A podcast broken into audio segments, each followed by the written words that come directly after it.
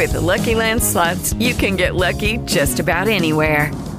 This is your captain speaking. Uh, we've got clear runway and the weather's fine, but we're just going to circle up here a while and uh, get lucky.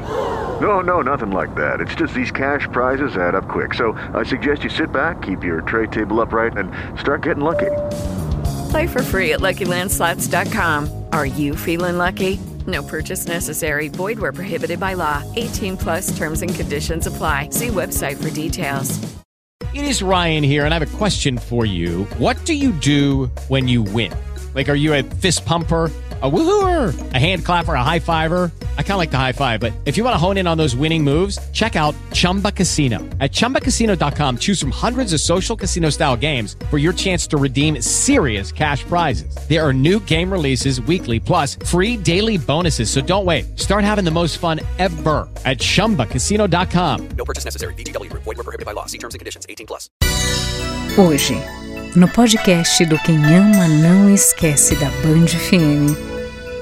A melhor maneira de se fortalecer um casamento é criar uma família, o maior patrimônio. Na Band FM, quem ama não esquece.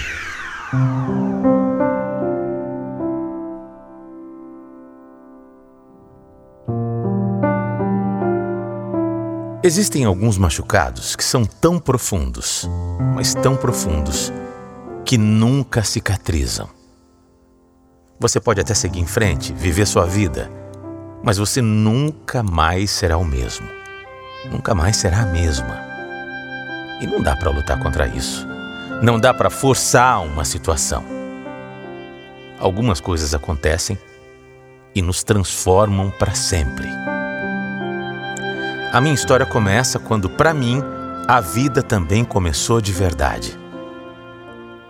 Foi quando eu mudei de emprego e conheci a Emília. Ela já trabalhava naquela empresa e foi a primeira pessoa com quem eu fiz amizade. Para mim, nunca foi só amizade, porque desde o primeiro dia, desde que eu bati os olhos nela, eu fiquei interessado. Mas para ela foi diferente. Naquela época, ela era noiva e não me deu a menor bola. Eu fiquei, sem brincadeira nenhuma, sem exagero, uns dois anos gostando dela em segredo. Eu nunca, nunca deixei ela perceber, porque eu respeitava demais tanto a Emília quanto o relacionamento que ela tinha. Mas apesar dela ser noiva, eu sentia que eu, eu tinha alguma chance. Eu, eu sentia que aquele noivado não ia para frente. Eu não sei porque eu sentia isso, mas simplesmente sentia. Sentia que um dia nós teríamos alguma coisa. E foi o que aconteceu. Dito e feito. Um dia a Emília chegou no trabalho muito para baixo. Parecia até que tinha chorado. Aquilo não era normal. A Emília sempre era super alto astral, sabe? Chegava animada, dando risada, bom dia para todo mundo. E naquele dia, ela chegou, ficou no cantinho dela e não abriu a boca. Ah, na primeira oportunidade, eu perguntei se ela estava bem. Perguntei o que tinha acontecido. Ai, seis anos, Otávio. Seis anos com aquele cara para descobrir que não era nada do que eu pensava, nada. Peraí, como assim? O que, é que aconteceu? Eu descobri que meu noivo tem outra, é isso. Aliás, outra não, outras. Outras. Eu que nem uma tonta fazendo planos há dois anos pro nosso casamento e ele saindo com um monte de mulher diferente pelas minhas costas. Puxa vida, Emília, eu sinto muito, muito mesmo. Mas tenta pensar diferente. Pensa que foi um livramento. É. Pensa que, apesar de muito ruim, foi melhor descobrir agora, antes de você casar. É, você tem razão. Você tem razão. Eu vou superar. Claro que eu vou superar, mas tá doendo, sabe? Tá doendo muito.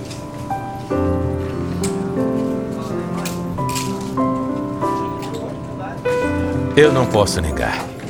Eu fiquei tinindo de feliz com aquela notícia. Puxa vida, era tudo o que eu mais queria.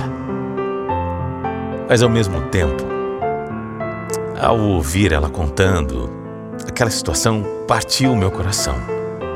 A Emília ficou muito triste. foi naquele momento que eu percebi o quanto eu gostava dela de verdade. Com esse fim do noivado, eu fui me aproximando cada vez mais dela. Não tinha como ser diferente. Fazia anos que eu estava quieto no meu canto, mas agora não. Agora era diferente. Agora era a minha chance, a minha vez. Quando ela percebeu que eu estava interessado, ela foi gentil e falou que ainda não estava pronta para se envolver de novo com alguém. Mas mesmo assim, a gente saía junto o tempo todo. Eu levava ela para curtir barzinhos, baladas, restaurantes. E estava sendo muito legal. Incrível. E aí, foi inevitável. Acabou rolando da gente ficar junto.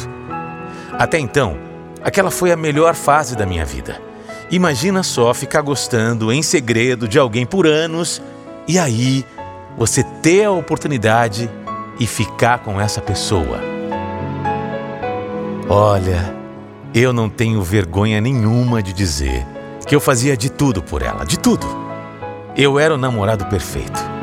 Sempre fiz questão de fazer tudo para que a Emília fosse a mulher mais feliz do mundo. E eu fazia tudo com gosto. Algum tempo depois, nós nos casamos. Foi simples, na verdade, só um almoço para as nossas famílias, mas foi um dia muito especial. E logo depois, a Emília quis engravidar.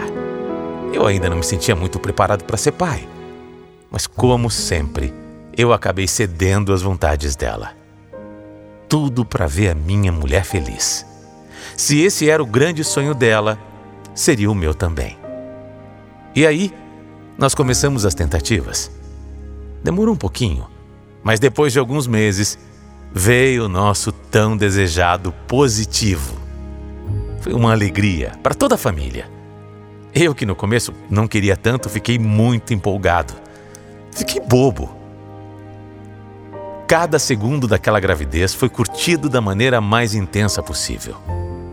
A gente ficava todos os dias, por horas e horas, falando de como seria o nosso filho, arrumando o quartinho dele, guardando roupinha, enfim, ajeitando tudo. Quando o Pedro nasceu, então, nossa, meu Deus do céu, eu nunca imaginei que eu podia amar tanto na vida. Que amor era aquele?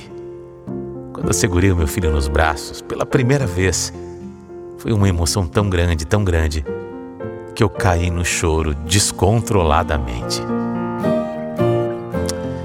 momento lindo, tudo perfeito, tudo maravilhoso na nossa vida. Deus estava sendo bom demais. Tinha abençoado a gente com um casamento feliz e um filho saudável e lindo.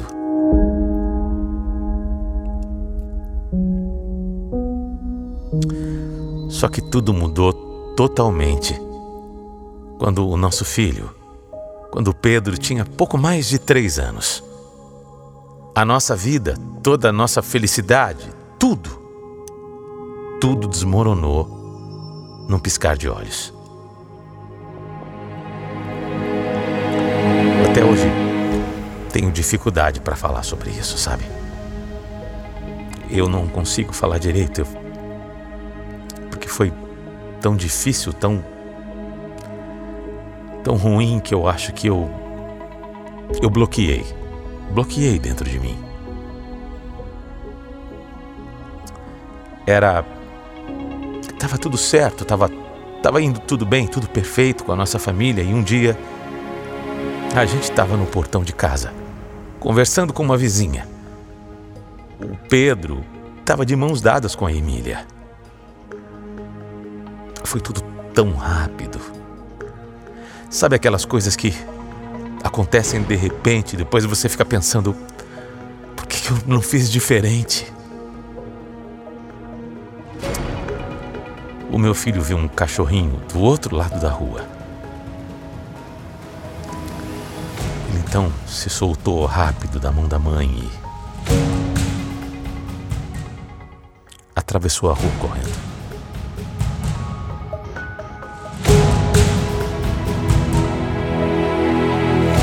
Não deu tempo.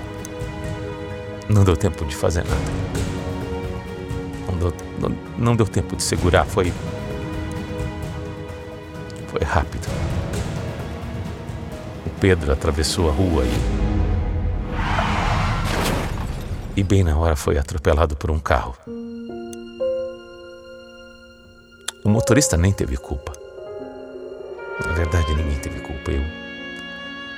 Eu já tentei culpar meio mundo, mas a verdade é que. Sabe, fatalidade? Fatalidade, aconteceu. Meu filho de. de apenas três anos, tão pequeno. Não resistiu.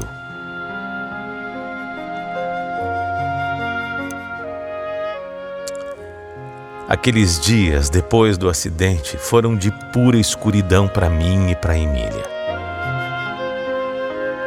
Nenhum de nós, claro, conseguia se conformar com o que tinha acontecido. Foi horrível. Foi difícil. A gente procurava uma razão, um motivo, mas nada. Nada para nós fazia sentido.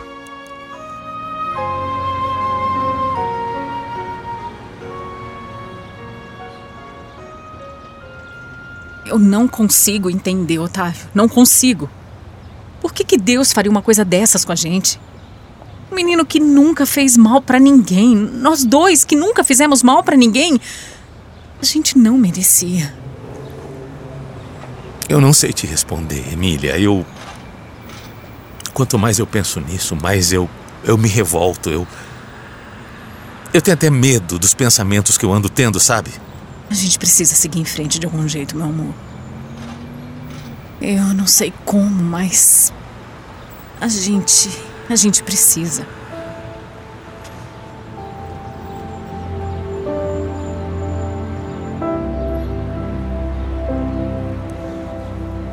Para mim, naquele momento, não existia a menor chance de seguir em frente. A vida tinha ficado completamente sem sentido, sem razão. Não queria fazer mais nada. Eu não queria nada, eu não queria. Eu não queria comer, eu não queria falar, eu não queria tomar banho, eu. Eu não queria respirar. Eu entendia que era perfeitamente normal eu estar em depressão depois depois da perda que a gente teve, uma perda tão grande, da maneira como foi, tudo muito cruel.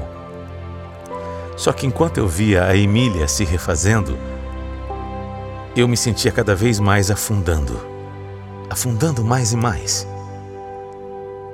Ela conseguiu voltar a trabalhar em duas semanas, enquanto eu, o que eu mais queria era pedir as contas. Quando eu perguntava para ela como ela conseguia, ela dizia que esse era o jeito dela de lidar com a situação. Ela falava que, que, que ela precisava ocupar a cabeça para não enlouquecer, mas eu não conseguia fazer isso. Eu não conseguia me concentrar em nada. O dia que eu tentei trabalhar, eu tive uma crise de ansiedade, eu, eu me desesperei, eu, eu precisei ir embora. Eu não estava preparado. Não mesmo.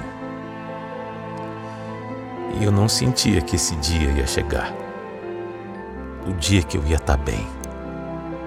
Eu não sentia isso. E assim o tempo ia passando. Meu chefe até foi muito legal comigo. Me deu uma licença para que eu me recuperasse. Mas o meu casamento estava indo para o buraco. A gente não conseguia se entender, a gente só brigava. Ela não me entendia. Eu não entendia ela. Ela dizia que eu estava me entregando, que eu estava sendo fraco demais. Eu achava que ela estava se recuperando rápido demais. A gente só brigava. E isso piorava as coisas para mim. Isso me doía demais. Porque a Emília era a minha pessoa preferida no mundo. Se tudo já estava horrível, imagina ficar brigando com ela. Mas era mais forte do que eu. Eu não conseguia. Eu não conseguia voltar para a vida. Eu não conseguia voltar para o normal. Quando, quando eu me pegava, em alguns momentos, sem pensar no Pedro, logo eu me sentia culpado. Culpado por estar alguns segundos que fosse sem sofrer. Olha que louco. A Emília teve muita paciência. Me propôs que nós fôssemos atrás de um psicólogo, algum profissional que pudesse me ajudar. Eu aceitei, claro. Tudo o que eu queria era ficar bem. E aquela ideia foi boa. Foi muito bom. Aos poucos, com o tratamento, eu fui me sentindo melhor, conseguindo acordar sem sem vontade de morrer. Porque esse era o meu desejo.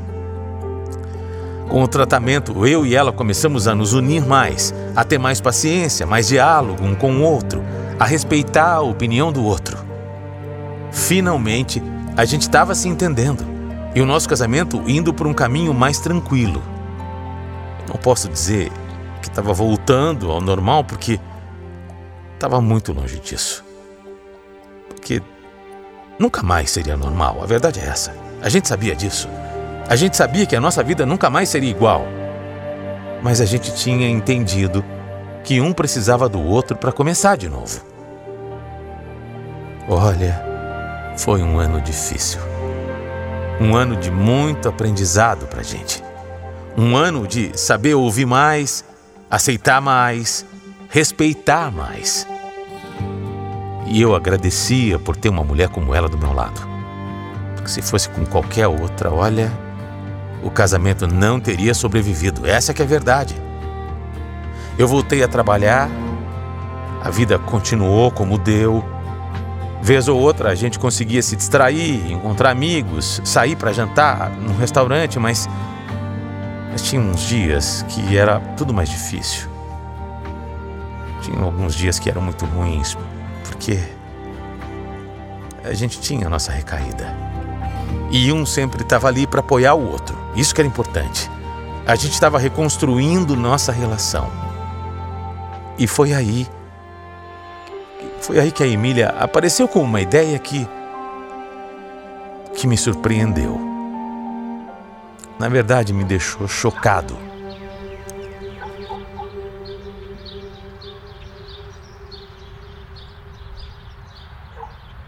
Otávio, eu.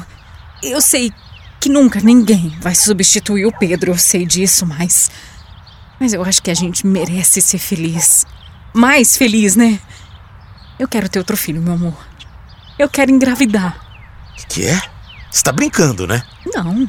Por que brincando? Uma criança, Otávio, uma criança. Uma criança vai iluminar nossa casa, imagina, vai iluminar nossa vida. Vai trazer alegria pra gente. Nunca, Emília. Nunca, nunca vai ter outra criança nessa casa. Ninguém vai ocupar o lugar do meu filho, entendeu? Se é isso que você quer, esquece. Pelo amor de Deus. É claro que ninguém vai ocupar o lugar, mas. Mas nada. Nada. Eu não queria nem continuar aquela conversa. Imagina que absurdo. Para mim era uma ofensa. Uma ofensa ela falar aquilo. Para mim estava tudo muito claro que a gente estava a gente estava reconstruindo a nossa vida. Mas estava muito claro também que seríamos nós dois, só nós dois para sempre. Em nenhum momento eu sequer cogitei ter outro filho. E não adiantava. Não era uma coisa que ia mudar. Eu não aquilo não estava em discussão. Eu não queria outro filho. Isso estava mais do que decidido na minha cabeça. E eu achei que para ela também. Mas cada vez mais ela vinha com esse papo. E nós passamos a brigar muito, muito por isso. A gente briga todos os dias. E quando eu falo todos os dias, são todos os dias mesmo. A Emília está cada vez mais obcecada com essa ideia de ter um filho. E eu não adianta, eu, eu não vou. Eu não vou mudar essa ideia. Ela precisa respeitar a minha vontade. O nosso casamento voltou a ser um inferno. A gente está numa situação que nenhum dos dois quer abrir mão. E toda a crise que a gente passou voltou com mais força ainda. Eu não sei se dessa vez. Eu não sei. Eu não sei se a gente vai conseguir superar. Não sei. Eu. Eu tenho medo de perder a Emília, mas não adianta. Filho, eu não quero e ela precisa entender isso. Eu quis dividir a minha história na Band FM, porque eu não sei como salvar o meu casamento, de verdade. A gente voltou até a fazer as nossas sessões, aí é o psicólogo. Mas não vai adiantar. Não vai adiantar. Eu não quero, eu não quero, eu eu não acho justo ter outro filho. E aí? O que é que a gente faz? O que fazer quando em uma relação duas pessoas não conseguem chegar a um acordo? De jeito nenhum. Quando você não vê luz no final do túnel, quando você não vê nem túnel. Porque esse assunto para mim, esse assunto tá encerrado. Por favor, não venha me dizer que eu tenho que ter outro filho. Eu não quero. Isso tá, tá decidido. Eu não vou conseguir. Eu não vou mudar. Não é assim que eu quero resolver. Eu quero é, é salvar o meu casamento. Eu quero é, é que a Emília fique comigo. Eu não quero perder essa mulher. Eu quero salvar o meu casamento sem sem pensar que eu estou colocando alguém no lugar do Pedro. Porque isso nunca, nunca vai acontecer. Quem ama não esquece. Band FM